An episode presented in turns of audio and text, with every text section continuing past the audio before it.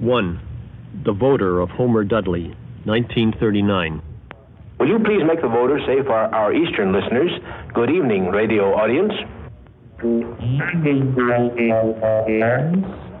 And now for our Western listeners, say good afternoon, radio audience. Good afternoon, radio audience.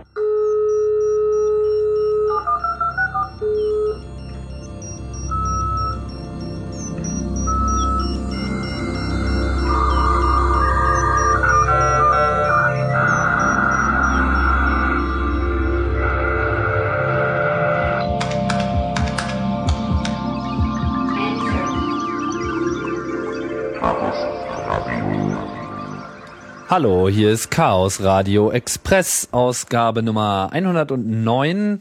Mein Name ist Tim Pritlaff und ich begrüße euch zu einer neuen Sendung rund um äh, Computer und die Welt und die Gesellschaft und die Technik und überhaupt und all diese ganzen Details, die eigentlich immer keinen interessieren, außer uns, uns, äh, uns beide, die wir hier im Studio sind und natürlich euch, die Hörer.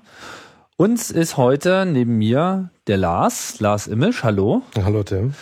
Äh, und wir haben uns hier zusammengefunden, um ein Thema aufzurollen, was wir, wie wir jetzt auch gerade wieder in der Vorbesprechung festgestellt haben, irgendwie unter dem Radar ist, auf eine ganz äh, merkwürdige Art und Weise. Es ist auch ein Schmuddelkind, man muss es ja auch zugeben. Ein Schmuddelkind. Es ist ein Schmuddelkind, doch, doch. Die Rede ist von CTI oder auch Computer-Telefonie-Integration. Wir wollen also reden über den Teil der Technik, wo Computer auf das Telefonnetz treffen. Und zwar nicht so, wie das in den Ursprungszeiten mal war, dass der Computer das Telefonnetz quasi nur als Internetersatz äh, verwendet äh, zur Datenübertragung. Oder sagen wir mal, als Zugang zum Internet. Das ist, glaube ich, so die Hauptanwendung gewesen. Je nachdem, da können wir auf jeden Fall nochmal drüber reden. Äh, sondern es geht eher um die andere Geschichte, wo der Computer das Telefonnetz als solches verwendet, also Sprache behandelt. Das ist jetzt grob gesagt der Rahmen und ich habe den Lars gebeten, zu diesem Thema sich hier mal kundig zu äußern. Wir haben ja früher ähm, ja gemeinsam an einem an, an äh, solchen Projekten gearbeitet, genau eigentlich äh, nur eins, was wir hier weder in den Vordergrund stellen wollen noch ähm, unnötig ausblenden. Die äh, die Villa ein äh, spaßiges Projekt, was wir mal zusammen gemacht haben, wo wir dann beide eigentlich zu diesem Thema äh, gekommen sind. Bloß Genau, du und bist dann hängen geblieben. Genau, ich bin da hängen geblieben, ist auch relativ fürchterlich, aber es interessiert mich natürlich auch. Auch dieses, dieser Aspekt, man kann auf einem, Ke auf einem Telefon, auf einer fremden Device ein rotes Knöpfchen irgendwie zum Leuchten bringen, das finde ich ganz toll. Ja, ich fand das auch toll. Vor allem fand ich diesen, diesen Aspekt toll, damals äh, so, also damals ist äh, Anfang der 90er Jahre, Ja, damals so äh, zu behaupten, man hätte es mit dem größten Netzwerk der Welt zu tun. genau, Weil das alle, weil alle so ein bisschen mit den Augen gerollt haben und so, was kann das wohl sein? So. Und was sich halt viele Leute nicht so klar gemacht haben, weil das auch schon so allgegenwärtig war, ist einfach, dass das Telefonnetz eben genau das ist. Es ist einfach die größte Netzwerkinstallation. Ob sie ob sie heute noch als solche gelten kann, da bin ich mir schon fast nicht mehr so sicher. Sie geht ja jetzt auch eher in den Computernetzen auf. Ja, sie verschwindet. Sie verschwindet, aber damals war das auf jeden Fall State of the Art. Nur Computer und äh, Telefon zusammenzubringen, war nicht so einfach. Das hat ich, wie gesagt, die, die Anfangszeiten habe ich nicht mitbekommen. Also so richtig populär wurde das, glaube ich, durch diese Big Mouth Karte, die es auch immer noch zu kaufen gibt. Das ist eine ISA-Karte mit Die einem, immer noch. Die gibt's immer noch zu kaufen, ja, wenn du es Big Mouth eingibst. Big Mouth war in der Tat, glaube ich, auch nur der Applikationsgenerator dafür. Mhm. Und Big Mouth, der lief, glaube ich, dann unter DOS 3, keine Ahnung. Ähm, und die Karte, die dazugehörte, das war eine ISA-Karte mit einem Kanal analogem POTS Plain Old Telephony System Anschluss. Und da konnte man sich dann seine lustigen Anrufbeantworter und äh, ja, menügesteuerten Chatboxen zusammenbasteln. Da musste dann, da das nur ein, eine Leitung zur Zeit war, konnte man sich da zum Beispiel schon mal so geteilte Anrufbeantworter implementieren. Der eine ruft an, hinterlässt eine Nachricht an alle, der nächste ruft an, hört sich das an, weil er sich langweilt. Damals gab es doch kein Internet, es gab nur Fernsehen und Telefon. Das darf man ja auch nicht vergessen.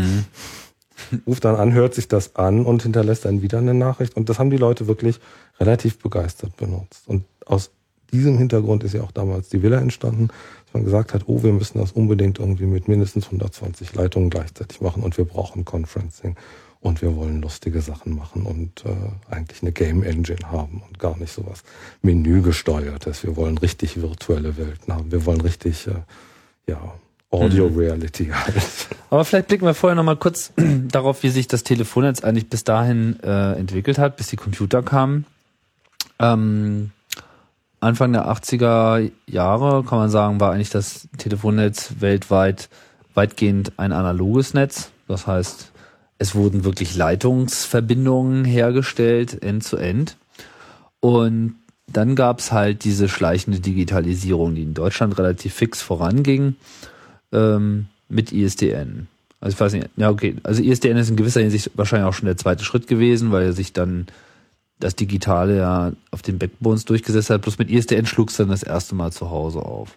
Genau, das Digitale kam, soweit ich das erinnere, wirklich aus den Backbones. Da ging es ganz einfach darum, aus einer gegebenen Kupferstrecke so viel Bandbreite rauszuholen wie möglich. Und man wollte das nicht weitermachen, dass man die Frequenzbänder übereinander gelegt hat, sondern man wollte das dann gleich digitalisieren. Das war, glaube ich, T1 Robbed Bit. Das sind so Patente von Bell Labs von 1964. Haben die Da- Amerikaner das zuerst gemacht? Soweit ich weiß, ja. Also da kommt, da kommt grundsätzlich dieses T1 her. Und das ist dann verfeinert worden. T1 ist ein unglaublich primitives Protokoll. Das überträgt die Signalisierungsinformationen im äh, normalen Datenstrom. Das heißt Robbed Bit Signaling, weil man jedes zweite, achte Bit klaut und damit sagt On-Hook oder Off-Hook. Deswegen Und es das dann irgendwie das Sample, das ja eigentlich Audioinformation auch enthält, dann plötzlich nur noch 7-Bit enthalten kann und, und nicht, nicht mehr 8-Bit. Das war einem einfach völlig egal damals. Daher kommen auch diese krummen Me- äh, Megabit-Zahlen, die man Genau. mit T1 und so weiter, so 1,5 und so, was man ja eigentlich Genau. überhaupt nicht gewohnt ist, wenn man mit Computern was zu tun hat. Ganz genau, da kommt das her. Ähm, die, ich meine, ich äh, kann mich da noch erinnern, als, als das mit ISDN, wann kamen eigentlich diese ISDN-Karten auf? Das müssen die Doch. späten 80er gewesen sein oder die frühen 90er. War das schon so? Hatten wir da damals schon welche? Du meinst jetzt Fritz-Karten? Fritz ist, glaube ich, jetzt ein Produkt, was ein bisschen später kam, aber es gab ja auch ähm, andere Anbieter. Aber es muss auch so an, Anfang der 90er Jahre äh, losgegangen sein. Ne? Ja, das waren aber dann schon die 90er Jahre, dass sich das so weit durchgesetzt hatte, dass das wirklich zu Endverbrauchern gekommen ist. Aber jetzt ist natürlich die Frage, wie hat sich denn jetzt sozusagen das Telefonnetz erstmal dem Digitalen entgegengestreckt? Also wenn, ähm, wenn man jetzt alles nicht mehr analog macht, meine vorher war, also analog ist klar, die Sprache wird einfach direkt in, äh, in Spannung moduliert und die wird dann irgendwie äh, halt übertragen. Aber äh, das Signaling selber, also der, der Aufbau, der Rufaufbau, vielleicht kannst du damit ja mal Ja, loslegen. du spannst den Bogen ein bisschen weit, Tim. Ähm, das ist, das ist schwierig. Also ich denke, die, was zuerst kam, war die Digitalisierung wirklich des Kernnetzwerks. Und da läuft aber definitiv nicht ISDN. Das darf man immer nicht denken. Da läuft SS7. Signaling System 7. Das ist von der ITU standardisiert worden. Das ist ein Protokollstack, der wirklich etwa so umfangreich ist wie IP inklusive inklusive dem Applikationslayer. Da sind also wirklich Applikationsprotokolle drin enthalten in TCP, applikationsnahe Protokolle enthalten in, in SS7, die normalerweise so etwa auf der Ebene von HTTP sich bewegen. Mhm. Na, darauf brauchen, Aber- wir, brauchen wir auch nicht einzugehen. Darauf brauchen wir nicht äh, einzugehen. Was danach kam, nachdem das, nachdem der Kern des Netzwerks digitalisiert worden war, ist man dann dazu übergegangen, die Last Mile, also das äh, letzte Stück Draht zwischen der Vermittlungsstelle und dem, dem Kunden, dem Customer, ähm, zu digitalisieren und hat dafür ein neues, tatsächlich wirklich ein neues Protokoll erfunden, ISDN. Und ähm, da gibt's verschiedene Protokollvarianten, da gibt's eine ganze Protokollfamilie. In Deutschland hat man angefangen mit einem selbstgestrickten Protokoll, das hieß 1TR6. Das hat man dann im Rahmen der europäischen ähm, Vereinheitlichung auf Euro-ISDN umgestellt. Und heutzutage wird nur noch, also in Deutschland nur noch Euro-ISDN benutzt. Das basiert im Wesentlichen auf dem Q931-Standard. Der ist für einen Telefoniestandard wirklich ziemlich knackig. Das sind irgendwie so 90 Seiten und wenn man ein bisschen Geduld hat, kann man den wirklich lesen, ohne dass man dabei stirbt. der ist relativ simpel, der beschreibt einen Paketaufbau, da äh, steht dann drin, wie wird die Calling Party Number übertragen, was wird dann noch übertragen, in welchem Netz ist das, was für ein Numbering Plan ist das und wie werden die Digits überhaupt codiert. Und das kann man wirklich lesen, das ist völlig self-contained. Und wenn ein Ruf aufgebaut wird, dann wird in dem Fall, das war glaube ich auch deine Frage, ein Setup geschickt und dann kommt ein Proceeding vom ersten Switch oder vom letzten Switch. Ja, okay, ich habe das bekommen, ich leite das jetzt weiter und dann kommt ein Alerting. Das heißt tatsächlich, das andere Telefon, das ich gerade versuche anzurufen, das klingelt jetzt und dann kommt ein, ein Call Connected. Das ist, glaube ich, ein Connect-Paket, genau. Ja, und dann geht's ja eigentlich erst los mit der Sprache. Ich meine, wir wollen ja eigentlich auf die, auf die Sprache hinaus. Und ich habe mich ein bisschen ungeschickt ausgedrückt, glaube ich, aber äh, was ich meinte ist, wie wird denn jetzt die Sprache im digitalen Netz repräsentiert? Also welche Art von Digitalisierung hat jetzt die Sprache selber erfahren? Ähm, die Sprache wird Pulse Code Modulated übertragen, also PCM. Das heißt, man nimmt, man teilt sich eine Sekunde in 8000 kleine Fensterchen ein und in jedem Fensterchen guckt man sich, wo ist denn gerade meine Wellenform? Ist die oben, ist die unten, ist die weit oben, ist die weit unten? Ähm, samplet diesen Wert, also erm-, ermittelt den analogen Wert, das sind 12 Bit in dem Fall, die überhaupt gesampelt werden. Also von, ich müsste es jetzt ausrechnen, keine Ahnung, minus irgendwas bis plus irgendwas. Und davon werden 8000 in der Sekunde übertragen. Und diese 12 Bit werden nochmal mit einem äh, logarithmischen Komprimierungsverfahren ähm, abgebildet auf 8 Bit, dass man lautere Lautstärkeunterschiede weniger stark abbildet oder stärker abbildet als kleine Lautstärkeunterschiede und dann hat man irgendwie 8 Bit, 8000 Werte und dann ist man bei 64 Kilobit und das ist genau ein ISDN-B-Kanal. Also was jetzt die lauteren werden äh, Oh, da darfst du mich nicht fragen. komprimiert oder die Das ist, das, das ist, das ist, äh, Physio, ist irgendwie, klingt nach einer Psychoakustik ist das. Das ist Psychoakustik, das habe ich vergessen.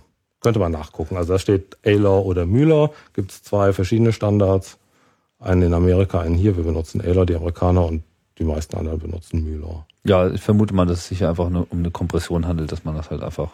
Ja, das ist wirklich eine, eine- eine Abbildung, eine Abbildung des, des Lautstärke. Mhm. Ähm, aber diese Ayler und Müller-Geschichte, die ist auch immer noch unterschiedlich. Ja, ja, das ist die sind einfach beide da und existieren und nimmt ja dem der anderen, nimmt ja der einen dem anderen keinen Wie inkompatibel also, ist denn die amerikanische und die europäische Sichtweise? Und was hat der Rest der Welt gemacht? Ma- Ähm, Machen wieder alle europäisch? Ja, der Rest der Welt, der Rest der Welt hat natürlich eine Münze geworfen und sich dann je nachdem entschieden. Je nachdem, Aber das gerade ist, so. das ist praktisch überhaupt kein Problem. Das ist einfach überhaupt ein Non-Issue. Das trifft nur ab und zu irgendwelche Leute, die, die denken, irgendwie, es gibt nur ihr Kodierungsverfahren, kommen in ein fremdes Land und stellen fest, dass da ein anderes benutzt wird. Aber das ist auch alles Vorgeschichte. Also das ist, das ist vorbei und vergessen. Wieso? Also ich meine, man muss ja. Du meinst, weil die, weil jetzt die, die Produkte, die man einsetzt. Genau, als praktisches Protokolle Problem ist, das, ist es, ist es Okay, vergessen. Verstehe. Weil die Algorithmen auch wirklich sehr einfach sind. Ja, so, das heißt, es war, es war irgendwann absehbar, dass man eben mit dem Computer die Telefon ähm, Schnittstelle, ob es nun eine analoge Schnittstelle ist oder eben ISDN oder T1 oder äh, was es da auch sonst noch äh, alles äh, gegeben hat und, und gibt. Also es gibt ja noch höher, gibt ja glaube ich auch noch T2 und T3, also höher äh, Genau. Density und ISDN selber kam ja in zwei Geschmacksrichtungen als ähm, Endkunden, End-User-Lösung, wie wir das heute kennen, mit zwei Kanälen und eben in S0 der, und S2M. und die genau. S2M-Lösung für mit 30 Kanälen. Was Auch- natürlich für den ähm, Business-Einsatz sowohl für Telefonanlagen interessant war, aber eben auch für diejenigen, die jetzt massiv mit ähm, ja mit Computern auf äh, wie soll ich sagen auf äh, ja auf dem Telefonnetz rumklimpern wollten. Also ich, ich schlage jetzt nochmal diesen Bogen zurück zu dieser Big Mouth-Karte, die wie gesagt einen Mhm. Kanal hatte. Das hatte unter anderem, glaube ich, einfach den Grund, dass so eine analoge Telefonschnittstelle relativ garstig ist elektrisch. Das Klingeln sind nämlich 60 Volt in etwa. Und wenn du viele, viele Leitungen terminieren willst und du musst, hast jeweils so einen kleinen 60 Volt sind einfach zu viel für so eine Platine, die innerhalb eines Gehäuses sitzt. Oder es ist jedenfalls ziemlich schwierig, da sagen wir mal so 60 kleine Terminatoren aufzubauen, die 60 analoge Leitungen verbinden. Das war auch einfach von der Kabellage her wirklich sehr, sehr unhandlich und deswegen kam diese Renaissance und dieses Aufblühen der Computertelefonie, zumindest dieser IVR-Systeme, kam durch ISDN, weil da hatte man plötzlich nur noch zwei Drähte und die Signalisierung war völlig klar und zwar digital und zwar äh, Voltage-Levels, die wunderbar beherrschbar waren. Das war alles ganz prima zu machen im Vergleich zu so einer ähm, analogen Telefonleitung, die wirklich so gedacht ist, dass dein Ringer, also dein, deine Glocke im Telefon durch diese 60 Volt angeregt wird und dann wirklich mechanisch mit dem Klöppel das macht. Darauf wollte ich übrigens hinaus mit der Signalisierung im, äh, im analogen Bereich. Ähm, ja. Aber wir haben schon beide vor der Sendung festgestellt, dass wir heute schon äh, ein ganz gutes Programm abgeleistet haben und so zum späten Abend muss man sich auch erstmal sammeln. Aber dafür machen wir ja auch Podcasts, da kann man ja, ja, kann man ja machen, was man will. Aber nicht zu lange. Nicht zu lange, das stimmt. Gut, äh, genau, das ist nämlich das Ding. Also bei analog, analog war einfach nicht wirklich handelbar. Es sei denn, man hat vielleicht genau eine einzige Leitung gehabt. Da ging das vielleicht gerade noch so eben. Aber so Massensysteme. Du hast vier auf eine Karte bekommen, das ging noch einigermaßen gut. Acht, öh, das war schon ziemlich garstig, weil du hast ja auch nicht so viel Platz auf diesem PCB drauf. Das Mhm. musst du ja alles unterbringen. Da sind dann, das waren dann schon Karten, die hatten dann Daughterboards. Also es war unglaublich unhandlich. Und mit ISDN war es dann möglich, das gut unterzubringen in einem, in einem Computer und dann ging das, ging das halt los. Sprich, das Aufkommen von ISDN hat überhaupt erst oder oder in den USA halt äh, den T1-Leitungen hat quasi überhaupt erst die Voraussetzung geschafft, dass man mit vielen Leitungen gleichzeitig äh, interfacen konnte. Auf der anderen Seite bedurfte es aber auch ja äh, bei der Computertechnik so einiger äh, Geschichten, weil was heute so, so, heutzutage selbstverständlich ist, dass ein Computer so diese Audiodateien problemlos aufzeichnen und abspielen kann. Das war Anfang der 90er Jahre. Ich meine, wir reden von einem Zeitraum, wo 486er gerade anfingen, der heiße Scheiß zu sein. Und da hatten die auch, glaube ich, noch unter 20 Megahertz. Genau, so, da war da einfach nicht wirklich daran zu denken. Also wenn überhaupt, dann vielleicht mal so ein Kanal, aber Die Bandbreiten auf dem ISA-Bus waren definitiv so, dass man sehr viel mehr als 30 am Anfang nicht machen konnte, weil man einfach die das Streaming, also einfach die zwei Mega, die zwei Megabit, die man gleichzeitig streamen musste, das geht ja auch noch in beide Richtungen eventuell. Ähm, da war man schon ziemlich, ziemlich am, am Ende der Bandbreite vom Bus. vom Bus, des Und vom ISA-Busses. Prozessor mal gar nicht geredet. Ich meine, diese Daten müssten ja dann auch noch durch den Hauptspeicher geführt werden, dann müsste irgendwas Sinnvolles mitgemacht werden. Also ich meine, jetzt ein komplett softwareorientiertes System. Ich will ja darauf hinaus, dass jetzt zunächst einmal neue Hardware erforderlich war, um überhaupt mit dem Telefonnetz äh, reden zu können, weil das alles in Software zu machen, wie man das heute einfach mal sich ausdenken könnte und wie das ja Das da zunehmendem Maße auch gemacht wird. Genau. Ähm, was für den Begriff IVR fallen lassen, Interactive Voice Response, ja, steht für alles, alles Mögliche. Irgendwo, wo du anrufst und eine automatisierte Stimme dir was sagt. Also auch diese ganzen fürchterlichen, fürchterlichen Systeme drücken sie eins, um, hast du da vielleicht mal ein Beispiel oder sowas? Um das Fieses? Ich glaube, die Simpsons haben sich, da, haben sich da auch mal drüber lustig gemacht.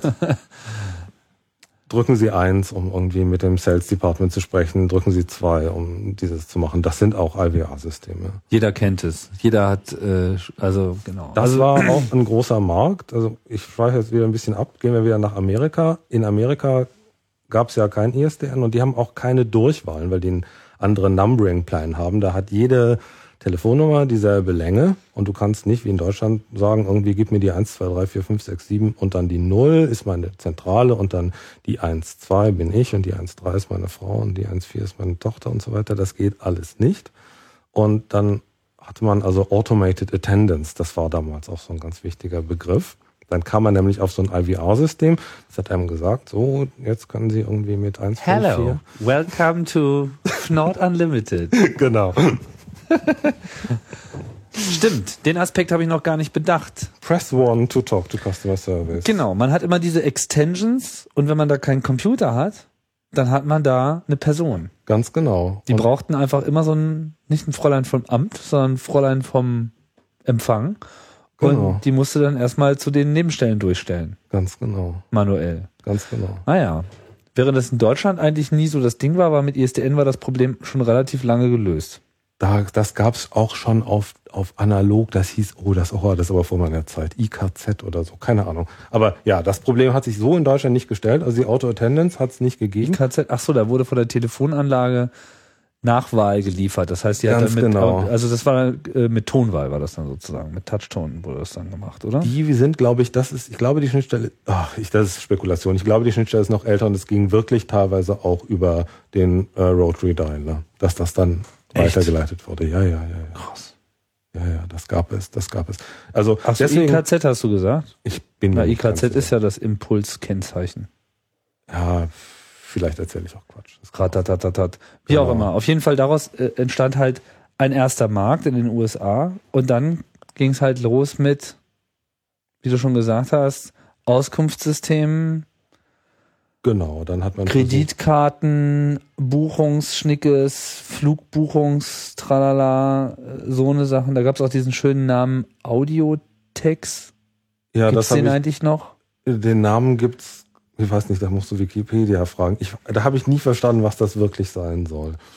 Es klingt so ein bisschen wie so eine, Das war, das muss von Teletext gekommen sein, dass man versucht, ein ähnliches Informationsangebot wie damals unter BTX verfügbar war, übers Telefon zur Verfügung zu stellen. Aber das ist alles, alles Spekulation. Ich habe keinen blassen Schimmer. Ja, halt so diese ganze Idee von, von Diensten über das Telefonnetz, die man dann halt äh, eigentlich nur mit Computern realisieren kann, weil man sonst irgendwie Horden von äh, Bearbeitern hätte, wie man es ja damals hatte bei der Auskunft. Ja. Ähm, aber das äh, skaliert nicht, wie man so schön sagt. Und ähm, ja, Audiotext war damals so der über äh, ja die, die Klammer für alles, was in irgendeiner Form mit CTI zu tun hat. Also Audiotext war quasi das Dienstewesen und ähm, IVR war die konkreten Anwendungen und äh, CTI ist sozusagen die Technologie, der, die damit zu tun hat. Ja, wobei ich das jetzt nochmal auftrennen, auftrennen wo wollte. Also diese IVR, Audiotext, sagen wir mal, sind einfach Applikationen, die wirklich im Dialog mit dem Anrufer stehen, über DTMF-Töne gesteuert werden oder dann später mit automatischer Spracherkennung, mit ASR, die eventuell auch später dann ähm, eine Textsynthese hatten.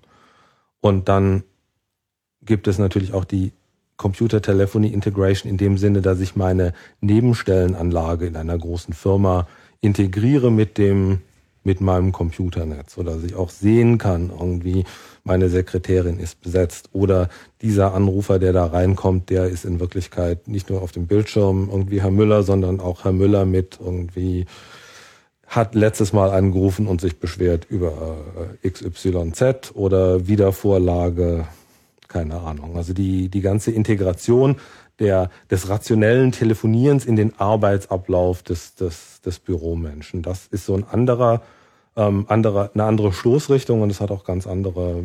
Ja, das ist aber eher Telefonanlagenintegration, würde ich das jetzt Das mal nennen. heißt ne? aber auch CTI. Das Ja, ist gehört klar, dazu. Da können wir, das können wir aber auslassen einfach. Aber genau, ja, wir müssen es nicht auslassen, aber vielleicht konzentrieren wir uns erstmal auf diesen reinen, ähm, womit es ja im Prinzip technisch auch, äh, auch anfing.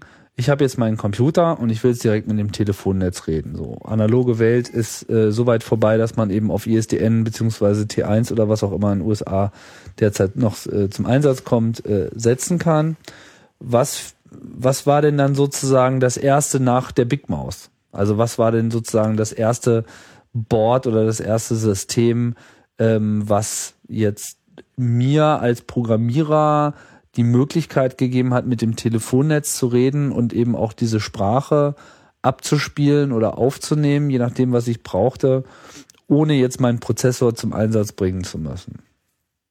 Ah, ich glaube, so ordentlich war die Geschichte damals nicht. So ordentlich ist die Geschichte nicht. Es gab dann, wie gesagt, diese Automated Ich habe Attendance. nicht gesagt, dass es ordentlich ist. Ich habe nur gefragt, was es ist. das nächste, was, Was das, das, das nächste, das nächste impliziert, dass, es- dass es irgendwie einigermaßen so eine Reihenfolge gab. Ich glaube, das gab es gar nicht. Es gab Naja, ganz, was ganz ist so viele die Hersteller. professionelle Kategorie, äh, die jetzt erwähnenswert ist. Ähm, die nächste interessante Kategorie sind dann, ähm, glaube ich, Systeme, die aus mehr als einer Karte bestehen. Also das heißt, ich habe eine Trunk, eine Line-Interface-Karte, wie das dann üblicherweise hieß, die zum Beispiel in der Lage ist, 30 Kanäle ISDN, also ein äh, S2M oder ein PMXer zu terminieren. Und dann habe ich zum Beispiel eine Karte, die in der Lage ist, die Sprache abzuspielen und DTMFs zu erkennen. Und die sitzen jetzt im selben Computerchassis und müssen aber isochrone Daten miteinander austauschen. Isochrone dann- Daten, Also Zeit, getaktete, zeitgetaktete Daten. sprich so wie die, das Audio, also das Sprachencoding eben ist. Es kommt Genau. einfach gnadenlos rein. Das ist nicht Genau. in Pakete eingepackt wie bei TCP/IP, sondern es kommt einfach. Genau, da ist ein gnadenlos, da ist ein Takt, das ist ein wirklich ordentlich geheizter Kristall, der irgendwo in der Nähe von Darmstadt in einem unterirdischen Bunker steht, der das deutsche ISDN mit dem Takt versorgt und da kommt die steigende Flanke rein und fünf Mikrosekunden später ist dein Sample gültig oder irgendwie so. Echt, der Telefonkristall liegt in Darmstadt? Äh, hat mal jemand behauptet. Ah. Also auch nicht in Darmstadt, sondern bestimmt unterhalb Darmstadts. Also wenn ich ein Terrorist wäre, ich würde das Ding in die Luft sprengen. Aber es gibt Backups, das weiß ich auch. Ah.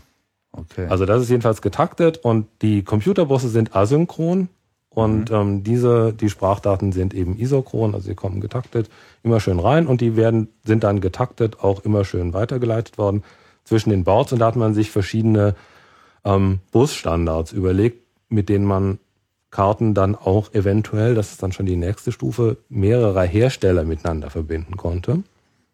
Fing sicherlich damit an, dass ein Hersteller festgestellt hat, wir kriegen 30 ähm, DTMF-Decoder gar nicht mehr auf die Trankkarte drauf und wir brauchen ein Daughterboard für dieses Feature und dann muss man das trennen und dann trennt man einfach diese, hat man diesen Bus da definiert erstmal. was, was war denn dieser erste Bus? Das war, du redest jetzt von, von diesen Dialogic-Dingern? Ähm, das war zum Beispiel, der, der ist einer der Beispiele, der PEP.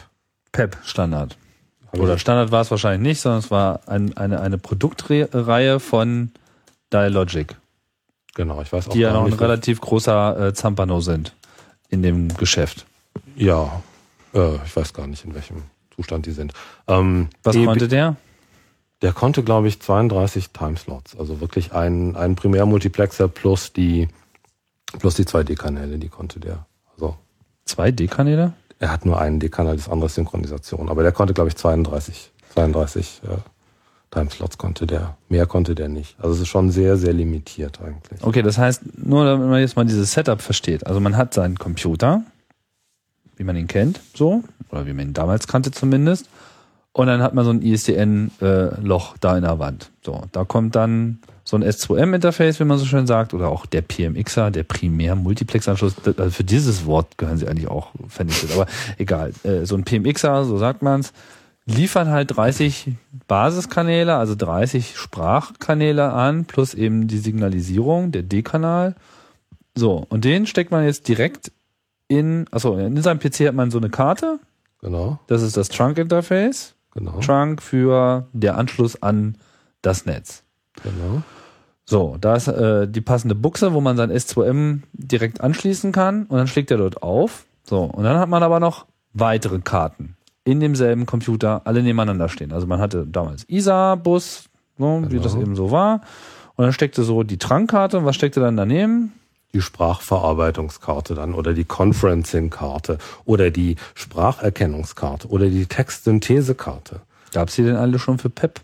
Ähm, für PEP weiß ich nicht. Oh, für PEP gab es auf sicher, mit Sicherheit Faxkarten. Dass du faxen Oh ja, konntest. für Fax ist das natürlich auch. Äh, Da kam das ne? wahrscheinlich sogar her. Okay, aber der einfachste Fall ist eigentlich, du hast eine Trunkkarte, das heißt eine Karte, die kann ISDN, Genau. aber auch nicht sehr viel mehr. genau. Das heißt, die Karte war im Wesentlichen mit Logik beschäftigt, um überhaupt erstmal mit ISDN klarzukommen. Und sehr Genau. viel mehr passte da auch nicht drauf oder wollte keiner bezahlen. Und dann ist der nächste, die nächste Karte daneben macht das Voice Processing. Genau, DTMF-Erkennung und dann das, das Abspielen von Audiodaten in Blockgrößen, die besser zum ISA-Bus passen. Und wie sind die beiden Karten miteinander verbunden? Mit dem PEP-Bus zum Beispiel, wenn wir dieses Beispiel rausgreifen. Das ist dieser isochrone Bus. Das ist ein, ich glaube, zehnpoliges Flat-Ribbon-Kabel, so ähnlich wie das, ich glaube, man konnte Floppy-Kabel benutzen. Mhm. Oder das war sogar noch ein bisschen schmaler als ein Floppy-Kabel. Also so ein, so ein dünnes Flachbandkabel. So ein Flachbandkabel, genau. Das heißt, die Karten hatten nach oben einen Stecker, Genau. so einen Flachbandkabelstecker. Und da hat man die drauf gestellt. Und dann macht man so ein Plum, Plum, Plum, Plum, Plum von Karte, also Karte neben Karte. Alle hatten diesen Stecker an derselben Position und dann ging das Kabel einfach oben vollständig separat, von dem hat, hat die das Computerbus. alle an derselben Position, ja. Das wenn man Glück hatte.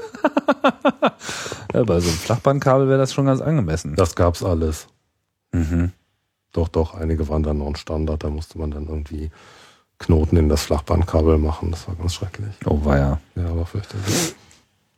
So, das heißt, dieser Pepbus konnte einfach 30 Kanäle. Und der nächste Genau. Schritt war sozusagen die Antwort der äh, anderen Hersteller, die auch mitspielen wollten. Genau, NMS hat dann gekontert mit dem MVIP, Multi-Vendor, oh Gottes Willen, keine Ahnung, Integration, Integration Platform, Protocol, Protocol, genau.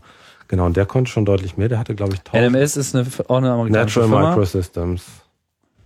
Genau. Die haben das auch dann gleich Standard die in ein äh, Standardsgremium im Prinzip gegründet oder befördert, dass eben der PEP war nur Dialogic und andere Leute durften sozusagen auch was machen, aber konnten da nichts zu sagen. Und ähm, NMS hat das dann als Standard aufgezogen und da richtig ein Forum gegründet, wo man sich unterhalten hat vor über die technischen äh, Spezifikationen des Busses und ähm, die konnten da dann mitreden und der hatte, glaube ich, 1024 Timeslots. Also da konnte man schon deutlich mehr machen. Also man konnte nicht nur einen PMXer, sondern theoretisch, was war das, Ich bin auch ein bisschen 16 oder 32, irgendwie sowas in der Größenordnung. Genau, diese 1000 1024 waren aber, glaube ich, auch, ach, ist ja auch egal. Also deutlich, also eine deutliche Steigerung der Kapazität. Und der hatte so eine maximale Länge von, ich glaube, einem halben Meter oder 30 Zentimeter, also allzu weit ausdehnen konnte man den nicht. Und ähm, für, dafür gab es dann wirklich Karten, die Sprachsynthese gemacht haben. Da gab es Spracherkennerkarten, da gab es Faxkarten, da gab es Conferencing-Karten, die nur Konferenzen gerechnet haben. Und äh, es gab Karten, die äh, Pulscode-Erkennung gemacht haben. Mhm. Also man hat, konnte dann eine Zeit lang waren wirklich fun einzelne Funktionsblöcke auf einzelne Karten, auf einzelne spezialisierte Karten verteilt, die teilweise von allen, alle von unterschiedlichen Herstellern kamen. Und das hat eine Zeit lang relativ gut funktioniert, bis dann die Geschichte das wieder eingeholt hat. Es ging dann noch ein, ein Stückchen weiter. Ähm, Dialogic hat auf MVIP mit dem SCSA geantwortet. Die haben eine Zeit lang neben sich her existiert, parallel. Was ist SCSA? Das war ursprünglich noch was größer angelegt. Das war die, das war die Signal Computing Systems Architecture und hatte, hat von der API, also der wirklich der Programmiersprachenschnitt, der C-Programmiersprachenschnittstelle, wie spiele ich ein File mit meiner, mit meinen Karten ab, bis zu, wie erkenne ich ein DTMF, wie mache ich einen ausgehenden Anruf, wie nehme ich einen eingehenden Anruf entgegen und so weiter. Alles spezi spezifiziert bis runter auf diesen, bis runter auf diesen Bus. Das Treiberinterface hat man immer in Ruhe gelassen, das wurde nicht spezifiziert, aber das Interface zur Applikation wurde spezifiziert und das physikalische Interface zwischen den verschiedenen Karten wurde auch spezifiziert. Und das Ganze war auch noch erweiterbar, dass man also ASR zum Beispiel da hätte einhängen können. Spracherkennung. Spracherkennung, genau. Ähm, wo du gerade Treiber erwähnst, was wir nicht äh, so richtig erwähnt haben, ist, welche Betriebssysteme damals eigentlich zum Einsatz kamen. Oh, das waren ja auch fürchterliche Zeiten. Ähm, das war vor Windows NT. Fing es an. Ähm, OS 2.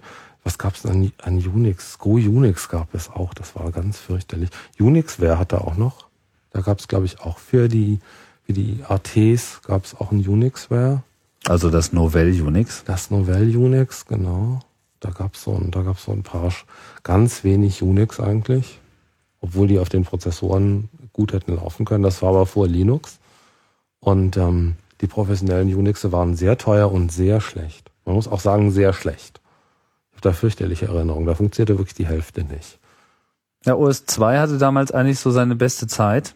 Kurzfristig. Also genau. mit der Version 2.0, Genau. weil es doch recht performant äh, war, multithreaded war, also Genau. überhaupt so die ganze Nebenläufigkeit von daher ganz gut unterstützt hat, was so bei Unix überhaupt nicht präsent war.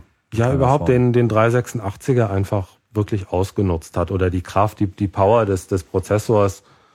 Mit einem 386er kannst du ein Multitasking-Betriebssystem machen und also ohne größere Verrenkungen und diese Fähigkeiten des Prozessors dem, dem der Applikation zur Verfügung zu stellen, das war OS 2 so eine der frühen bezahlbaren Alternativen, wurde dann aber auch schon kurze Zeit später wieder von, von Windows NT abgelöst. Das kam nicht so fürchterlich viel später und war einfach deutlich schicker, sah hübscher aus, Das heißt, fanden die Leute.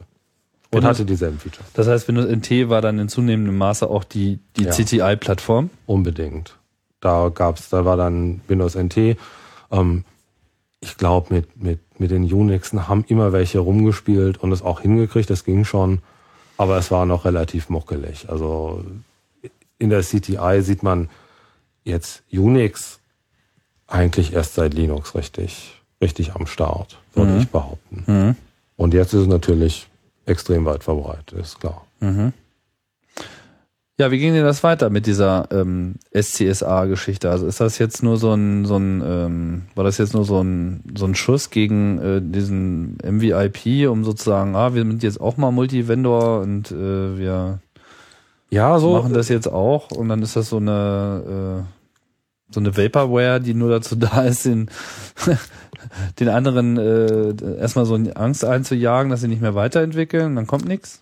Das war, das war, das war unbedingt eine Vaporware, die ist dann übergegangen allerdings. Man hat sich dann irgendwie geeinigt, dass man ja eben doch zusammenarbeiten müsste und den, ja, ich glaube, der, der Euphemismus war dann, dass man die, den Markt, äh, dass der Markt wächst durch, durch irgendwie diese Konvergenz. So wurde das den, den Sales-Leuten schmackhaft gemacht. Und ähm, da gab's dann die ECTF, Enterprise Computer Telephony Forum. Da haben sich dann NMS und Dialogic zusammengetan und haben die nächste Version des Bus-Standards spezifiziert, das ist der H100 und dann der H110, der auf Compact PCI lief. Und da wurde dann auch ein relativ ernsthafter Versuch unternommen, mal diese ganzen Schnittstellen für Sprachverarbeitung zu standardisieren. Das ist dann aber auch es war ja ein totaler Wildwuchs, nicht? Also jeder Hersteller das ist hat immer so noch ein totaler Aha. Wildwuchs. Also es ist eigentlich, eigentlich ist es zum, zum Erbarmen. Es ist immer noch ein ganz fürchterlicher Wildwuchs. Es gibt, glaube ich, immer noch mehr Voice-APIs als, als ich Finger an meiner Hand habe. Und also ernstzunehmende private gibt's Tausende wahrscheinlich. Also das, dieser Wildwuchs ist auch nie wirklich weggegangen, weil die Frameworks, die man da spezifiziert hat, dann relativ heavyweight waren und dass die Hersteller dann einfach nicht, ähm, das hätte wirklich Engineering Man Years gekostet, um die, um das sauber zu unterstützen und das hat einfach dann keiner gemacht. Das ist dann spezifiziert worden, da sind irgendwie ein paar ältere Ingenieure für ein paar Jahre abgeschoben worden, geht mal eure Standards schreiben. Aber in der Zwischenzeit gab es schon irgendwie drei Bordversionen weiter, war man drei Bordversionen weiter und man hatte kein, keine Zeit, das irgendwie an den Standard anzupassen oder das irgendwie zusammenzuhalten. Dann hat man es einfach gelassen. Aber ist denn jetzt dieses H100, also H100 ist die Hardware-Plattform. Also das, ist, das sozusagen ist der Busstandard. das spezifiziert, wie die Karten untereinander reden. Genau, genau. Und das ist nach wie vor diese Flachbandkabelgeschichte. Das ist ähm, H100 ist Flachbandkabel und H110 hat sich einen Jumper registriert auf dem äh, PicMic 2 irgendwas Standard. Also Compact PCI ist so ein Midplane äh, Chassis, so eine Midplane Chassis Architektur. Was meinst du damit mit, mit Plane? Midplane, das heißt, dass du eine Karte hast, die du von vorne reinschiebst. Dann hat die so ein paar Jumper, das sind, weißt du, wie, Die kannst dich an den New-Bus, kannst du dich an den, kannst dich an den New-Bus erinnern? Dem vom äh, alten Macintosh, Genau, der hatte doch so relativ aufwendige Konnektoren. da wo man Die Karte draufsteckt. dreireich, genau, wo man die Karte draufsteckt. Ja. Genau, und so ein, so ein Compact PCI Chassis ist ein Rechner, der hat in der Mitte seinen Bus, in, seinen Bus Mhm. und du schiebst wirklich von vorne die Karte rein. Die hat dann so dreireihige Konnektoren, auch mehrere übereinander. Reden wir jetzt von 19 Zoll Equipment. Wir reden jetzt von 19 Zoll Equipment, Okay. genau.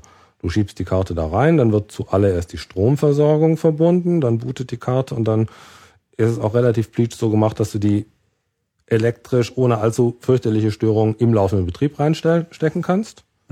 Und dann kommt, hast du einen Jumper frei, der wird nach hinten, ist nach hinten durchverdrahtet und da kannst du dann dein Rear Transition Modul noch draufschieben.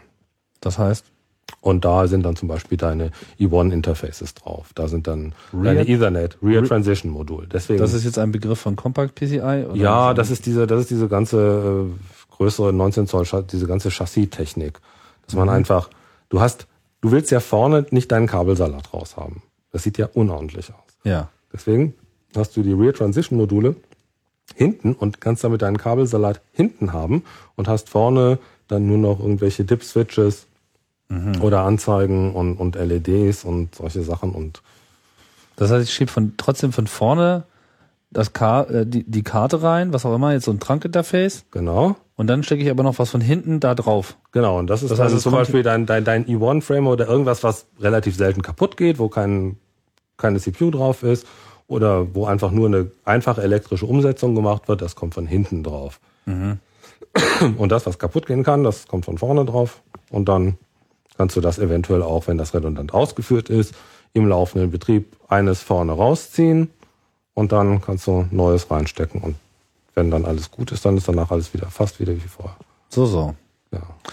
Und ähm, Da hatte sich in ist das jetzt sozusagen noch, also das gibt es. das, gibt, es noch und das gibt ist jetzt auch das, was zum Einsatz kommt. Das kommt auch zum Einsatz, aber auch nicht bei weitem nicht überall, weil das relativ teuer ist. Der H100-Kram ist teuer. Nein, Und nein, Das das H110. Diese, diese Picmic 216 Chassis, diese ähm, PCI Express, äh, nicht PCI Express, Compact PCI Chassis kosten einfach mindestens 5000 Dollar. Okay, also Damit hast du bloß ein Chassis. Okay, ich wollte jetzt nur mal ähm, Begriffe klären. Also H100 ist die Hardware-Definition für Flachbandkabel, genau. mit Flachbandkabel für PCI-Karten Und vor allem die Signaldefinition. Das Mhm. ist eigentlich das Wichtige. und H110 Mappt einfach äh, Ist vom? Flachbandkabel das linke auf Pin 17, das zweite von links auf Pin 18 und so weiter und so fort. Eines Jumpers auf Compact PCI. Das ist ansonsten elektrisch dasselbe. Okay. Und das ist aber jetzt sozusagen auch noch im CTI-Geschäft die verbreitete Spezifikation. Also wenn man heute was kauft, dann kauft man nach wie vor PCI-Karten und dann kauft man nach wie vor H100-Karten. Nein, heute, heutzutage kaufst du das, glaube ich, nicht mehr, außer du hast irgendwie gute Gründe, es zu tun. Wenn ich, das sind ja alles Sachen, die haben eine Produktlaufzeit, die ist nicht fürchterlich lang, aber sagen wir mal schon mal fünf Jahre. Das heißt, wenn ich jetzt irgendwas planen würde, was Größeres, dann würde ich äh, schon sehr ernsthaft drüber nachdenken, ob ich Advanced TCA mache, ob ich Micro TCA mache. Wahrscheinlich wäre ich dann versucht, Micro TCA zu machen und dann würde ich. Okay, jetzt springst du aber nach vorne. Also ich wollte, ich, ich wollte jetzt, Du meine, fragst. Ich frage ja, meine Frage war, ist jetzt sozusagen H100 das, was es bis heute geschafft hat, oder ist das jetzt Genau. auch nur ein, ein Schritt in der Geschichte? Also ist es, äh, ist es, ist H100 mittlerweile schon wieder von irgendetwas abgelöst worden? Ja. Oder hat sich im Prinzip diese SCSA-Architektur gehalten? Nein, dieses, diese isochrone Busarchitektur ist im Moment am Aussterben. Ah, okay. Das ist das, worauf ich hinaus will. Okay. Die, und zwar kommt das, das kommt gar nicht daher, dass das, das kommt aus zwei, aus zwei Richtungen. Die erste Richtung ist, selbst H100, H110 haben nur 4096 äh, unidirektionale Timeslots. Das heißt, an, ich krieg auch nur 2048 vollständige 1 zu 1 Verbindungen Duplex hin. Das ist so fürchterlich viel bei heutigen Dichten nicht mehr. Das reicht vorne und hinten nicht. Das ist der eine Punkt. Und der zweite Kann man damit nicht theoretisch 2000 Telefonanrufe irgendwie dealen? ja, aber das ist doch nichts. 2000 Telefonanrufe, was ist denn das? Lass mich mal kurz ausrechnen. Ich muss jetzt- Gleichzeitig? Ach, das ist doch gar nichts. Bei heutigen Dichten, du kriegst auf einem, äh, was, ein heutiger PC mit Asterisk und SIP rechnet dir 350 Leitungen gleichzeitig. Mhm. Der ist noch nicht mal mehr besonders groß. Da hat dann irgendwie der Prozessor schon irgendwie vielleicht mehr als einen Kern und 2,43 Gigahertz, aber da kriegst du 350 Kanäle locker mitgerechnet. Und die Integrationsdichte in den wirklichen, äh, bei den Carriern ist noch viel, viel höher. Da dreht sich dann wirklich um Standfläche, da dreht sich um Stromverbrauch. Das heißt, diese Technik ist auch in Telefonvermittlungsstellen mittlerweile im Einsatz. Oh ja. Klar. Ich meine, so wie wir es jetzt dargestellt haben, reden wir ja sozusagen von End-User-Technologie, zwar nicht Konsumer, sondern halt Telefondienste, Anbieter irgendwie. Ich mache meine Pornoline, ich mache irgendwie mein, mein, mein Auskunftssystem und so weiter. Dann, dann stelle ich mir da zwei Racks hin, baller mir da ein paar PCs rein, da kommen diese Karten rein, dann wird da so ein bisschen Voodoo-Software drüber gelaufen, dann kommt da die PMXer rein und fertig ist die Laube. Ich habe echt keine Ahnung. Also äh, vielen Dank, dass du die Pornolines erwähnst. Das, Ja. das ist auch der Grund, warum ich meinte Schmuddelkinder.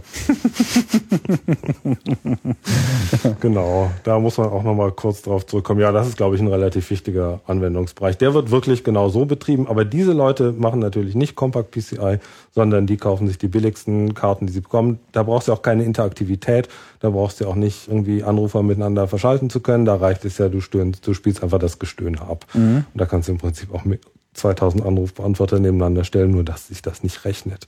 Ja. Ähm, ja, das gibt es, aber es gibt natürlich, ich glaube mal, die größten CTI, äh, die größten IVR-Anwendungen stehen wahrscheinlich sehr wohl bei den Carriern. Das sind ganz einfach die netzwerkbeißierten Anrufbeantworter.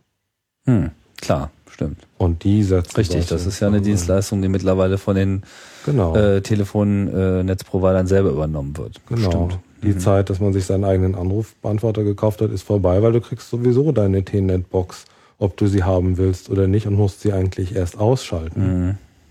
Sodass da wirklich äh, solche, solche Anlagen stehen. Die großen Auskünfte werden, glaube ich, im Wesentlichen auch immer noch von den Carriern selber betrieben.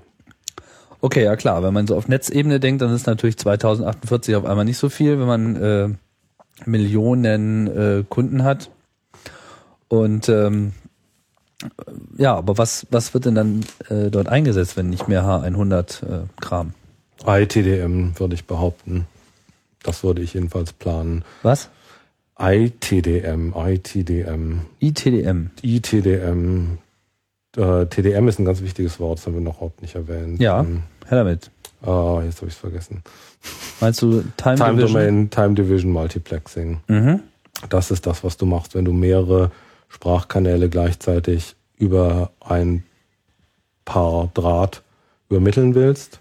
Dann macht man Time Division Multiplexing. Du teilst einfach einen Zeitschlitz in, sagen wir mal, wir wollen jetzt bei ISDN wollen wir 32 Timeslots übertragen.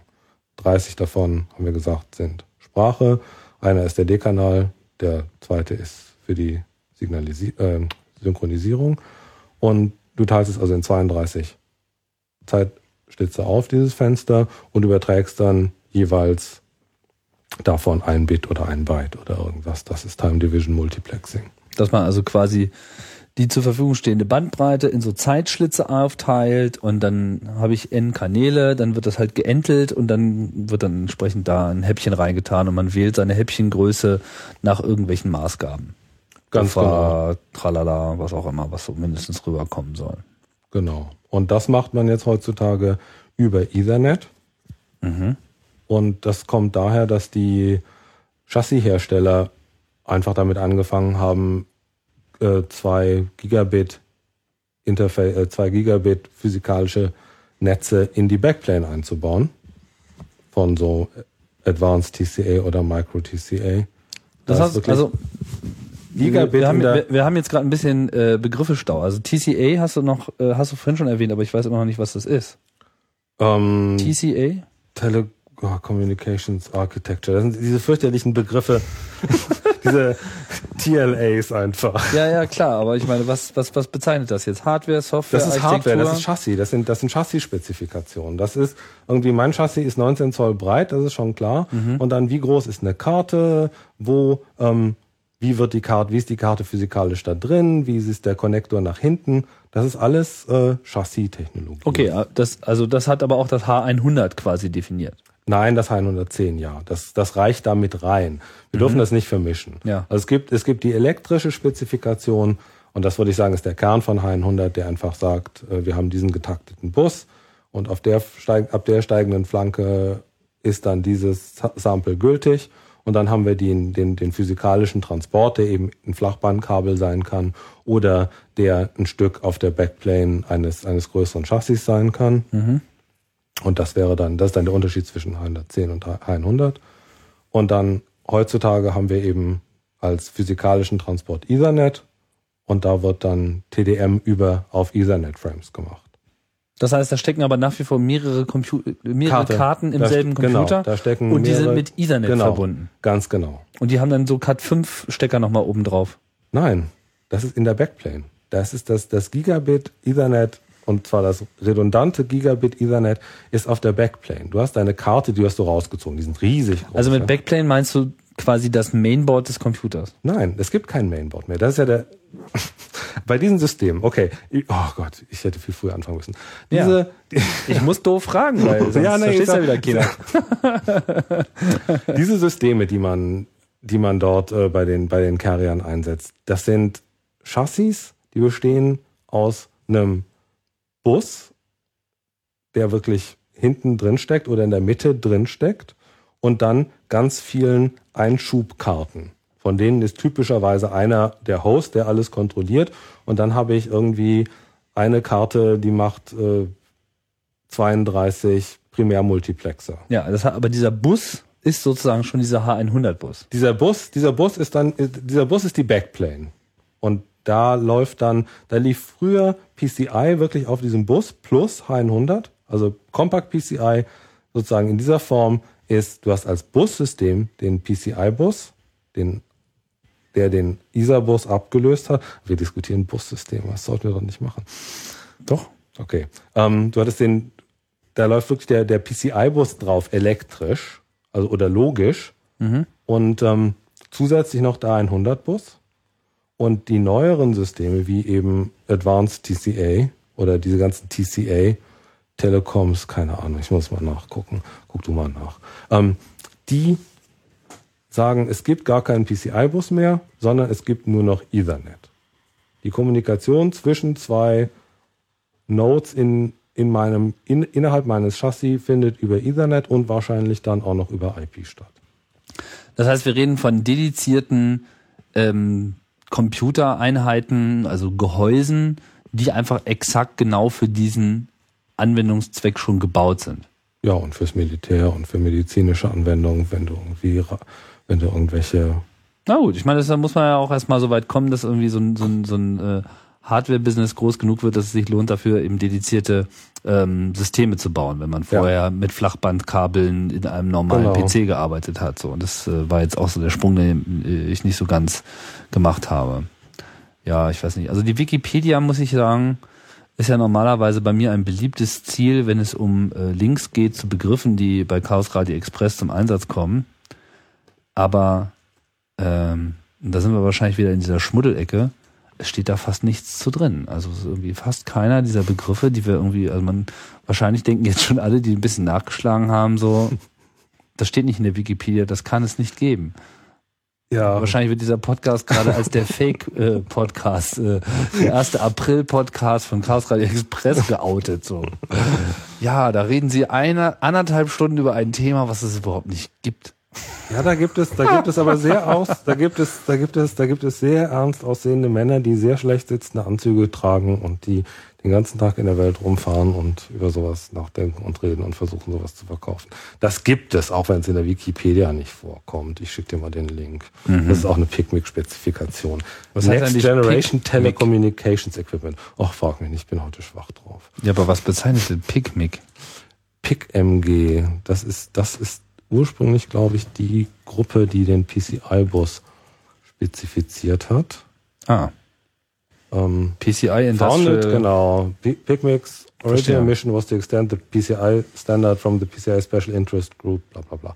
Genau. Okay, Also das wusste ich noch gar nicht. Das, äh, das Konsortium, was PCI äh, spezifiziert. Die haben ein relativ niedriges Profil, haben aber, wie gesagt, in diesem da relativ viel zu sagen, weil die ganzen Hardwarehersteller und vor Dingen auch die ganzen neuen Chinesen da sich einfach sklavisch nach PICMIC 2.16 oder 3.0 implementieren und das ist dann einfach in Stein gegossen und das ist das Okay. Gesetz. Also wenn ich jetzt heute ein System aufsetze, also angenommen, ich bin jetzt ein, ein, ein, ein Netzprovider, ich baue irgendwo in einem fernen Land ein neues GSM-Netzwerk auf und da müssen natürlich auch die Anrufbeantworter dazu.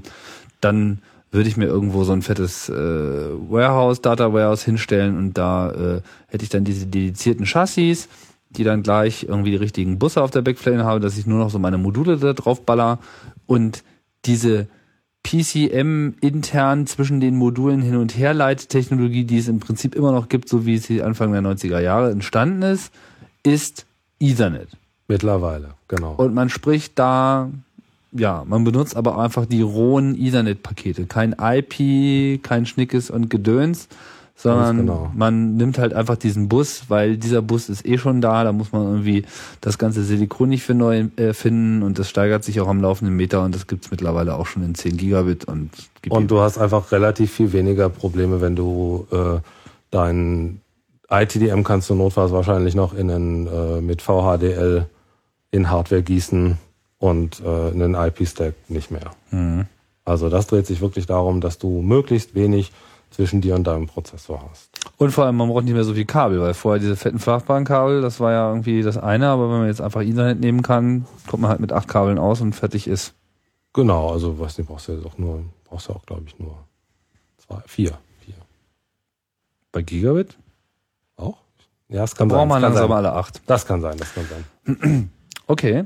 Und ähm, was wird denn dann darüber gesprochen? Also wenn jetzt äh, das Ganze auf, äh, auf Ethernet geht, kommt denn, kommt denn diese SCSA-Architektur äh, überhaupt noch zum Einsatz? Nein. Sondern?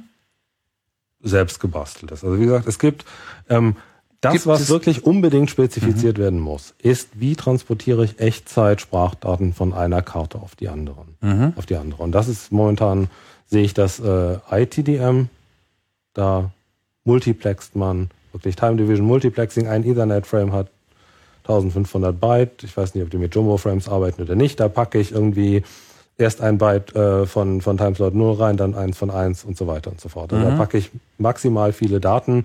Ich versuche mein, mein Ethernet-Frame voll zu bekommen, multiplexed, damit ich möglichst wenig Latenz habe auf dem Bus. Das ist das, was spezifiziert werden muss.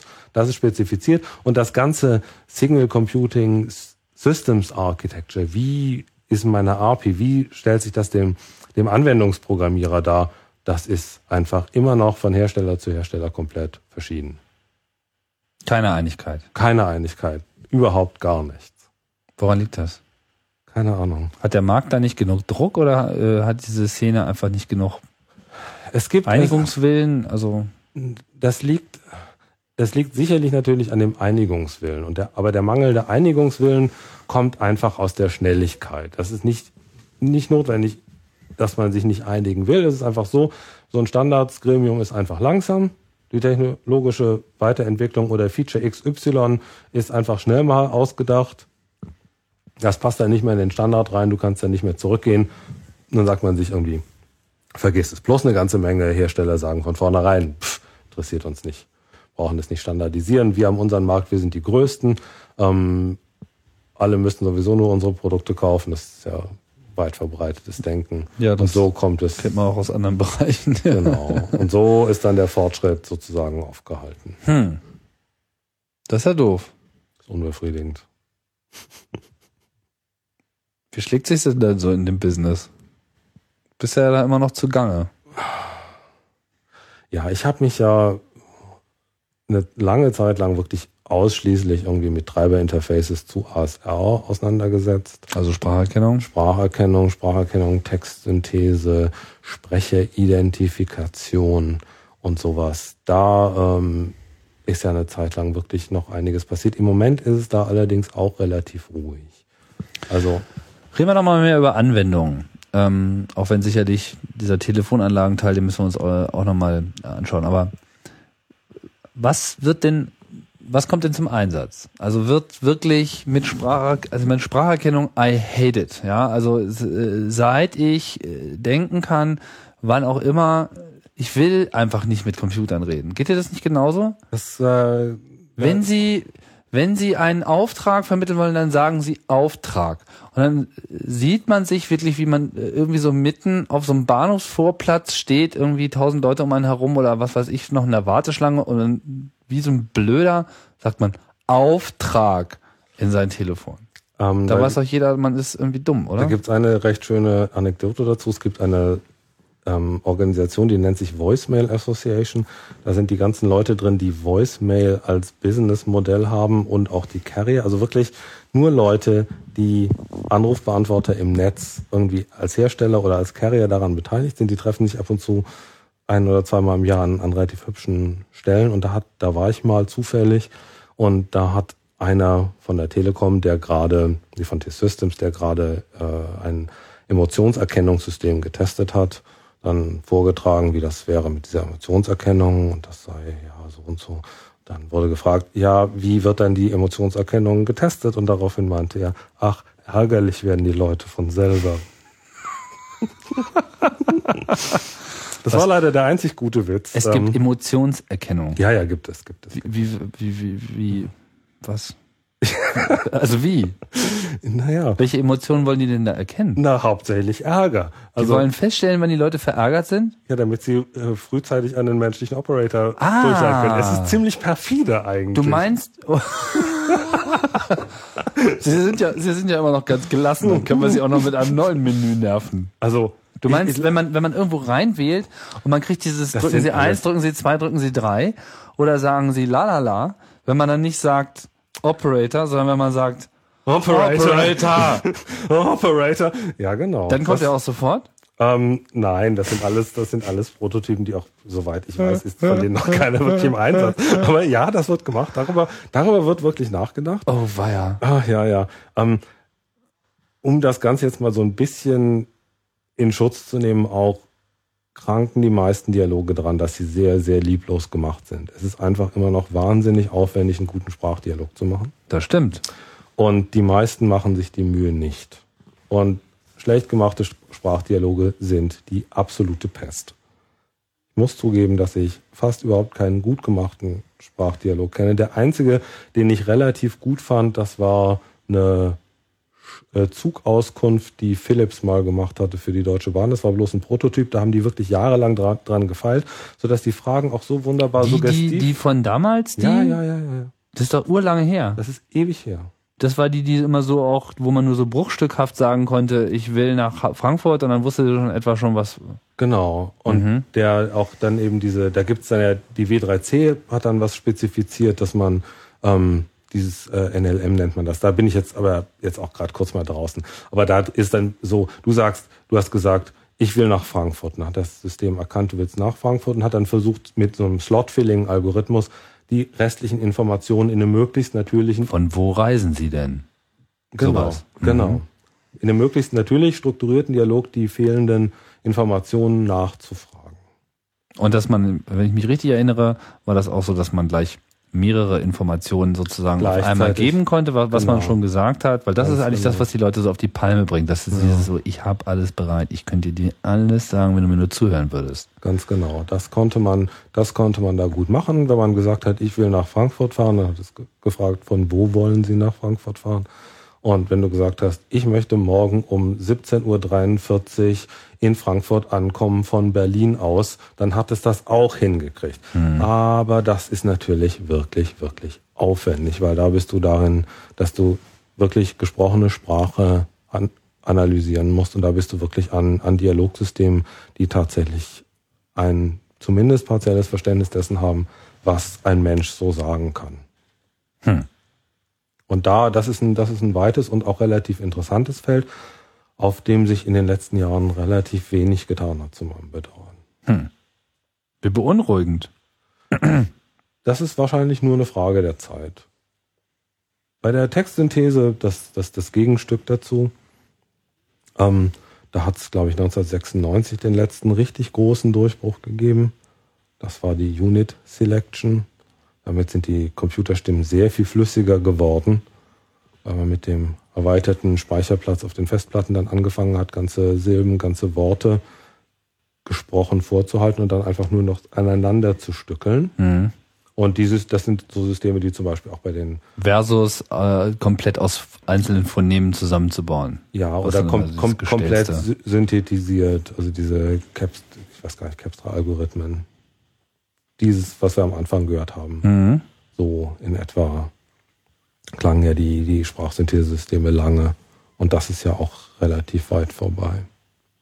Also da auf dem Gebiet tut sich dann immer mal wieder was. Das ist dann einfach ein Durchbruch in der Forschung, der sich dann irgendwann später niederschlägt in neuen Produkten, in neuen, in neuen Telefonanwendungen auch überhaupt. Aber das kommt, das ist im Prinzip von der Forschung gesteuert und die Industrie tut da, ich sehe da wenig. Vielleicht nochmal zurück zu der äh, ganzen API-Geschichte. Wir hatten ja eingangs schon erwähnt, neben der jetzt ausführlich dargelegten, wie rede ich mit dem Telefonnetz-Technologie äh, und wie äh, spiele ich Sachen ab, wie nehme ich sie auf, Texterkennung und so weiter. Ähm, Gibt es dann eben auch diese, ich sage es jetzt mal salopp, Telefonanlagen-Integration, ja, dass man quasi davon, schon davon ausgeht, und das ist ja auch eine realistische Annahme, dass schon irgend so ein größerer Elektronik-Schrotthaufen rumsteht und äh, in irgendeiner Form versucht, Telefonanrufe an den richtigen Menschen ähm, durchzustellen. Stichwort ähm, Callcenter halt, genau. die das dann auch als Dienstleistung machen. Da ist es natürlich ein ganz großes Thema weil man da nicht immer nur feste Arbeitsplatznummern hat, sondern dass eben so je nachdem, wer äh, von wo aus anruft und welche Nummer er dann angerufen hat und dann äh, Round Robin in einer Gruppe und so weiter, so eine Sachen. Ähm, wo man dann aber sozusagen an dem jeweiligen Arbeitsplatz auch wissen will, was da vor sich geht, so dass du quasi die Telefonanlage mit einem reden musst. Das ist das, genau, wovon das wir sprechen. Und da kommen doch diese Sachen wie TAPI her, oder? Genau, da kommt, da kommen so Sachen wie die TAPI her. Oder TAPI ist die Telefon-API von Microsoft. Von Novell ursprünglich. Ach wirklich? Ja, ja, von Novell. Hm. Und guck ähm, an. Die ist von Microsoft übernommen worden. Da kommt, äh, damit kann man, ne, TAPI kenne ich relativ wenig, da kann man auf jeden Fall, das ist Anlagenfernsteuerung.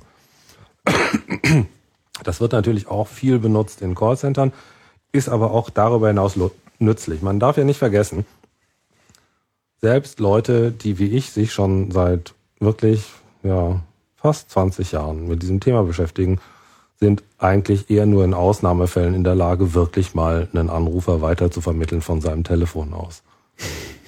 Ich meine, das kann einfach keiner.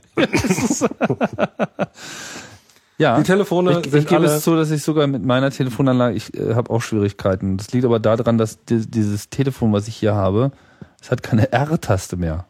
Ja. Sie haben mir meine R-Taste genommen und äh, genau. bin ich an sowas, hilflos. an sowas, an sowas scheitert's auch. Also die Telefone sind auch wirklich nicht so, haben wirklich für erweiterte Funktionen ein ziemlich schlechtes Benutzerinterface und das kriegt man halt am Computer einfach viel, viel besser hin. Das stimmt. Das muss man einfach sagen. Da man könnte es unter Umständen viel besser das hinbekommen. Das kann man auf jeden Fall deutlich besser hinbekommen. Du kannst dann auch irgendwie rechter Mausklick in Addressbook irgendwie dial this person with my extension und dann wirst du da, geht der Anruf raus und du musst nur noch den Hörer abnehmen und dann kannst du auch mit Drag and Drop irgendwie den einen Anrufer auf den anderen draufziehen und dann sieht das alles total super aus und du kannst es wirklich auch verstehen, was da passieren soll.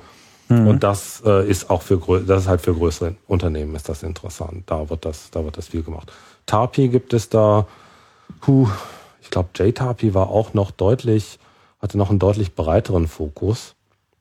Die hatten auch äh, Media Processing da drin enthalten. Also JTAPI ist die entsprechende Java, Geschichte für Java.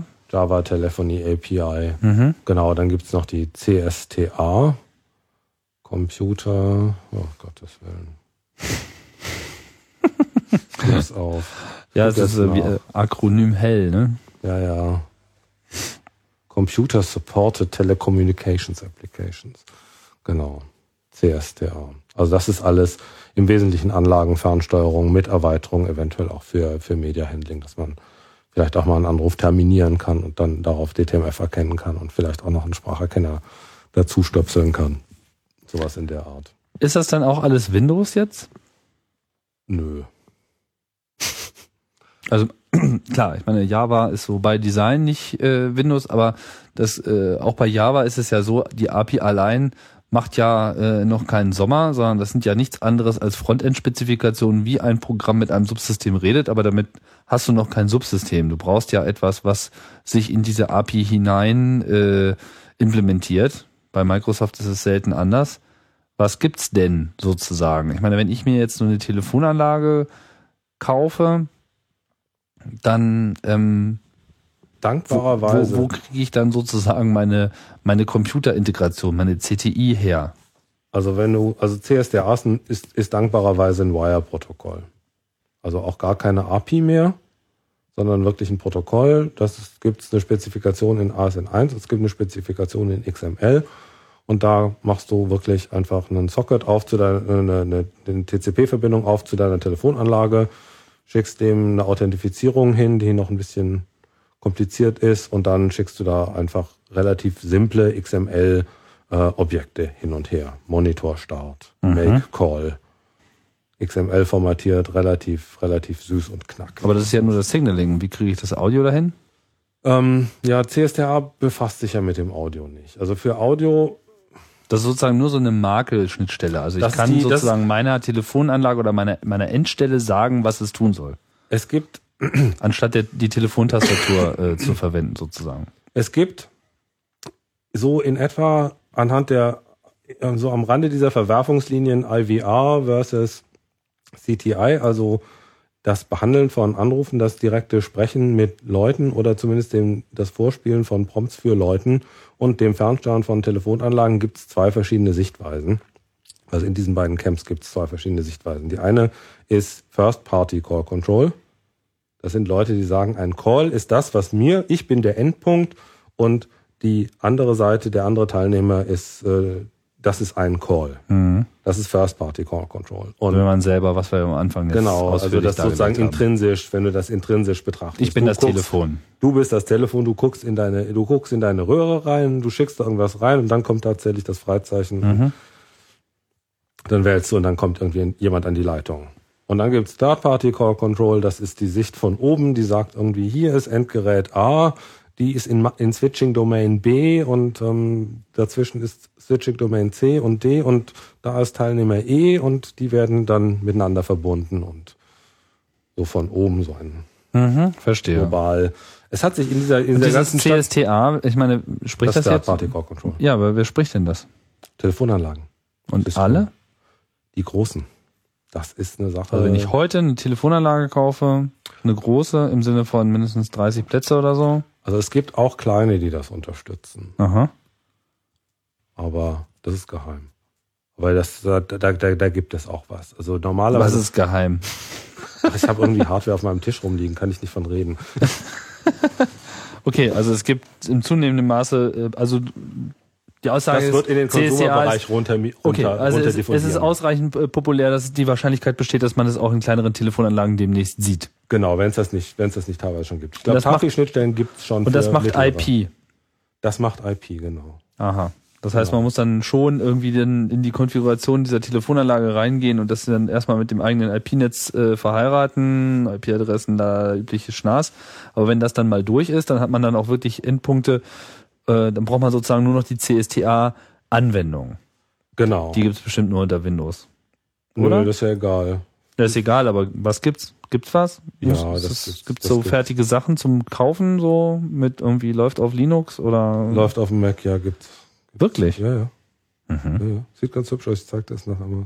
Das heißt, also es ist, es ist wirklich absehbar, dass äh, CSTA sich da noch ein bisschen breiter macht und sozusagen die Third-Party-Call-Control-Schnittstelle ist. Die hat auch keine Konkurrenz. Oder Ähm, gibt's noch was anderes? Nicht wirklich, glaube ich. Ach, da bin ich so ein bisschen aus, aus meiner Wassertiefe raus, ähm, weil es deutlich mehr Funktionalität hat als Tapi. Also Tapi gibt es auch noch und Tapi wird es auch wohl noch eine ganze Weile geben, aber das hat einfach weniger Features. Damit kannst du weniger machen. Du kannst Mhm. mit Tapi kein Callcenter abbilden und mit CSDA kannst du das notfalls machen. Irgendwie etwa so. Und vor allem TAPI ist halt wirklich nichts anderes als eine API. Also es ist halt wirklich, man braucht dann sozusagen Software oder ist in Stimmt, ne? Also man braucht sozusagen Software, die TAPI implementiert, um dann mit der eigenen Telefonanlage zu reden. Ja, wobei es da auch eine Wire-Protokoll-Komponente geben muss, weil du die spezifizieren musst. Du bist, also Microsoft hat die TAPI übernommen und macht die, glaube ich, versucht die auch noch weiter populär zu machen. Mhm. Und da gibt es natürlich nach oben eine API, die TAPI eben.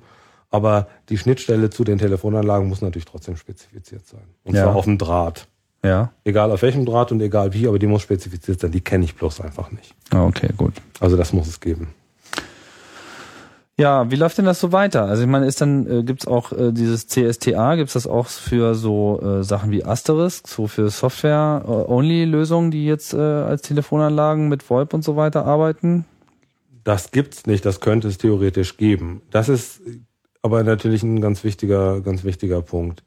Wer heutzutage irgendwie eine Voice-Applikation machen will, irgendwie seinen Freunden einen lustigen Anrufbeantworter vorspielen will, wer irgendwie seine Current iTunes Playlist irgendwie unbedingt als Wartemusik haben muss auf seiner Telefonanlage oder was auch immer, der installiert sich einen Rechner mit Asterisk drauf und macht dann alles mit Voice over IP und ZIP und RTP.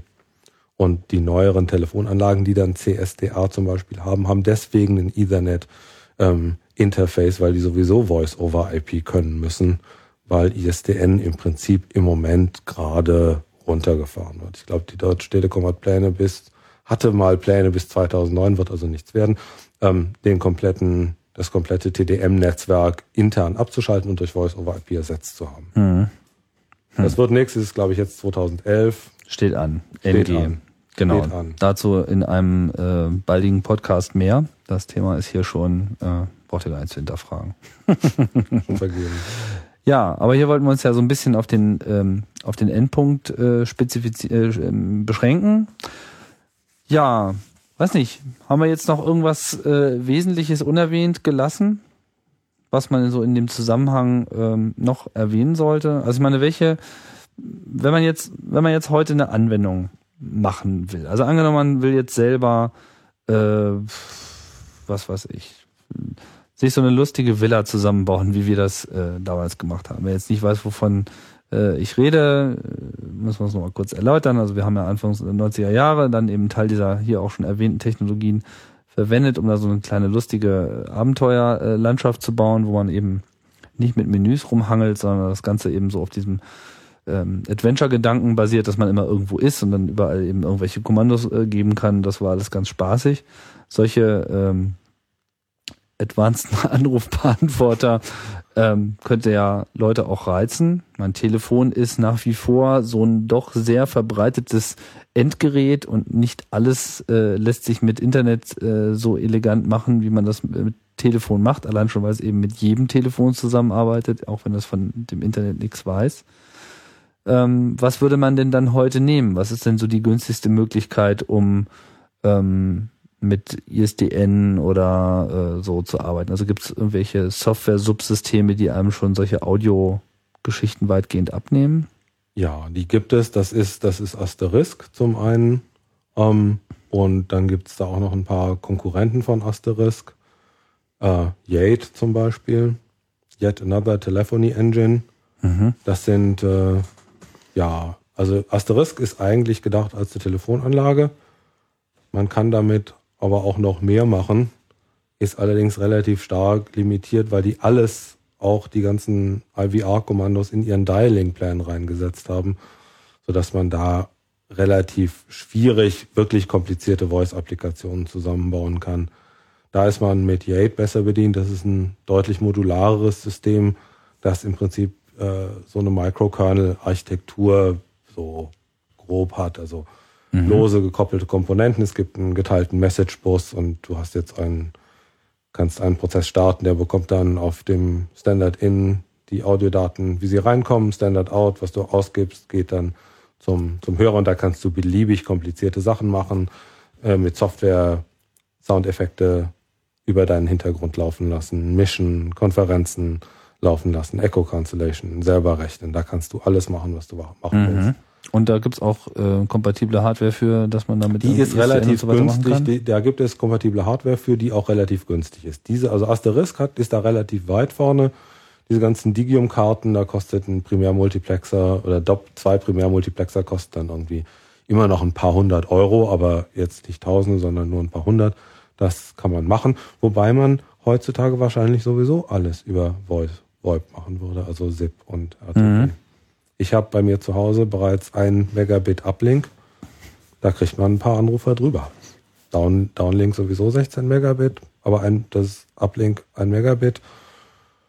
Ja, die mit den Paket-Overheads von RTP kriegst du, naja, 8, acht Leute kriegst du da, glaube ich, schon rein. Mit etwas aggressiveren Codex, vielleicht sogar noch mehr.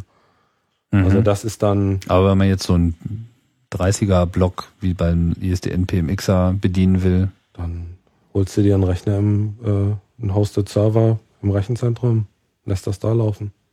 Im Backbone. wir So wie du deine, so genau, so wie du deine Internetanwendung auch Mhm. laufen lässt, sobald du Bandbreite brauchst, ab ins Rechenzentrum damit. Dann läuft dein Linux drauf. Und Das, nichts spricht mehr gegen Voice over IP? Sind wir jetzt sozusagen an dem Punkt angekommen, nein, wo nein, nein, das, nein, Äh, um Gottes Willen. naja, Ja, aber ich kann, wir können, also, ja fragen. ja, ich kann die, ich werde die, ich werde den Lauf der Dinge nicht aufhalten können. Ich bin von Voice over IP als Kunde relativ unbegeistert. Erstens mal krankt es überall, es funktioniert nirgends. Und zweitens hat Voice over IP ein paar intrinsische Nachteile gegenüber der guten alten Telefonie. Und der erste und wesentliche intrinsische Nachteil ist die Latenz, also die Verzögerung. Mhm. Das Mindeste, was du theoretisch haben kannst, ist überhaupt die Zeit, die es dauert, ein Paket zusammenzusammeln. Weil du die Daten nicht kontinuierlich übertragen kannst, musst du erstmal warten, bis ein Paket voll ist. Das sind normalerweise schon mal 20 Millisekunden. Das ist eine Verzögerung, die schon deutlich über dem liegt, was im deutschen Telefonnetz irgendwie üblich war. Und da hast du die 10 Millisekunden kaum überschritten. Mhm. Ähm, dann kommt noch die ganze Latenz äh, des Netzwerks dazu, die ist ziemlich erheblich. Also wir reden da so von Und vor allem nicht konstant. und nicht konstant. Also das heißt, dann gibt's noch die Jitter-Buffer, die die Nicht-Konstanz des Delays versuchen auszugleichen, sodass wir bei End-to-End-Delay von wirklich mehreren, mehr als 100 Millisekunden im Normalfall im Moment eigentlich ausgehen müssen. Und das ist ähm, keine so gute Qualität mehr in dem Sinne, dass das Telefonieren macht ja nicht nur, ist ja nicht nur dadurch ausgemacht, dass ich spreche und du mich hören kannst, sondern auch, dass du mir ins Wort fallen kannst. Das ist der wesentliche Punkt dabei. Ja. Und dass diese hohe Soll ich dir mal ins Wort fallen? das kannst du prima. Mhm. Und das Problem ist halt, wenn du eine hohe Latenz hast, das ist, man kennt das, wenn man früher über einen Satellit nach Amerika angerufen hat, dann hat man geredet und geredet und plötzlich hat irgendjemand, ist einem ins Wort gefallen, aber man konnte damit überhaupt nicht umgehen. Mhm. Weil es gibt so ein Protokoll für das sich ins Wort fallen, das zwischen den Menschen so vereinbart ist. Und man macht das normalerweise in der Gesprächspause. Und die sind halt nicht besonders lang, diese Gesprächspausen. Also man fällt dem anderen nicht ins Wort, während er gerade wirklich voll redet, sondern man wartet, bis er eine kurze Pause macht. Jetzt sollst du ins Wort fallen. Die habe ich jetzt bewusst ungenutzt gelassen. Und wenn diese Pause abläuft und die ist halt nur so ein 40, 50, keine Ahnung, Millisekunden lang, dann, oder 100 vielleicht, dann kann man sich nicht mehr gut ins Wort fallen und dann wird die, äh, wird es wirklich wie CB-Funk. Der eine spricht zu Ende, sagt Roger und dann spricht der andere. es wird nie wieder so sein, wie es vor 20 Jahren war. Das ist was anderes. Wobei natürlich da die, der Ausbau des Internets geht voran. Die Ping-Zeiten werden immer kürzer. Ich war neulich komplett platt, als ich festgestellt habe, dass eine Ping-Laufzeit von meinem Heimnetzwerk zu google.de bei unter 20 Millisekunden lag. Da dachte ich, oh, da hat wohl jemand wohl ein Upgrade gemacht. Ähm, also das heißt, so war es vorher. Naja, ich war schon so bei 90. Mhm. Habe ich mir noch nie so angeschaut. Ja, das interessiert mich halt, weil das die Latenz Ja, beeinflusst und damit auch die Viabilität, also die Gangbarkeit von Voice Ja, also ich meine, über Latenz muss mir nichts sagen. Also Latenz ist auch der Feind des Podcasters. So, das ist auch der Grund, warum ich äh, analoges Equipment.